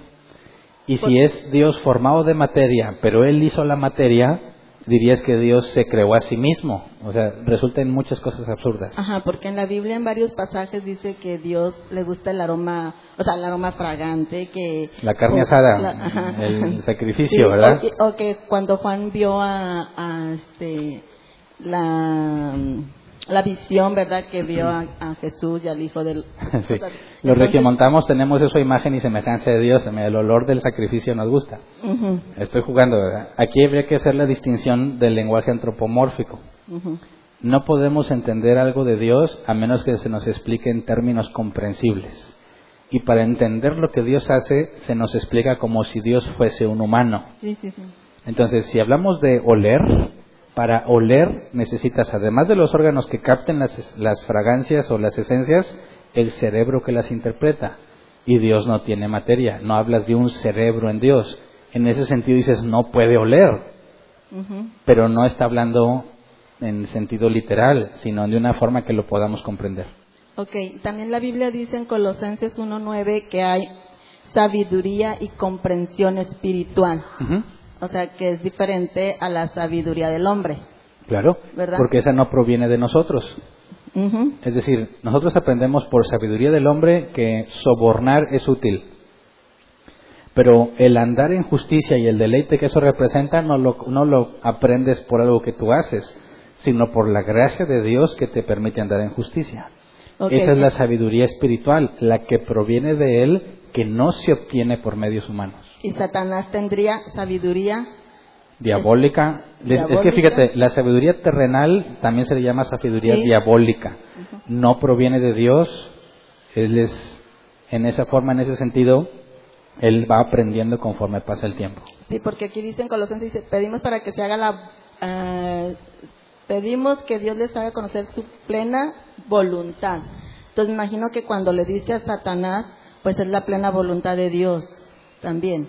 Es que fíjate, como el libro de la vida no dice que sea un registro público, que todos pueden consultar, Satanás no sabe quién es de Dios y quién es del mundo, ¿verdad?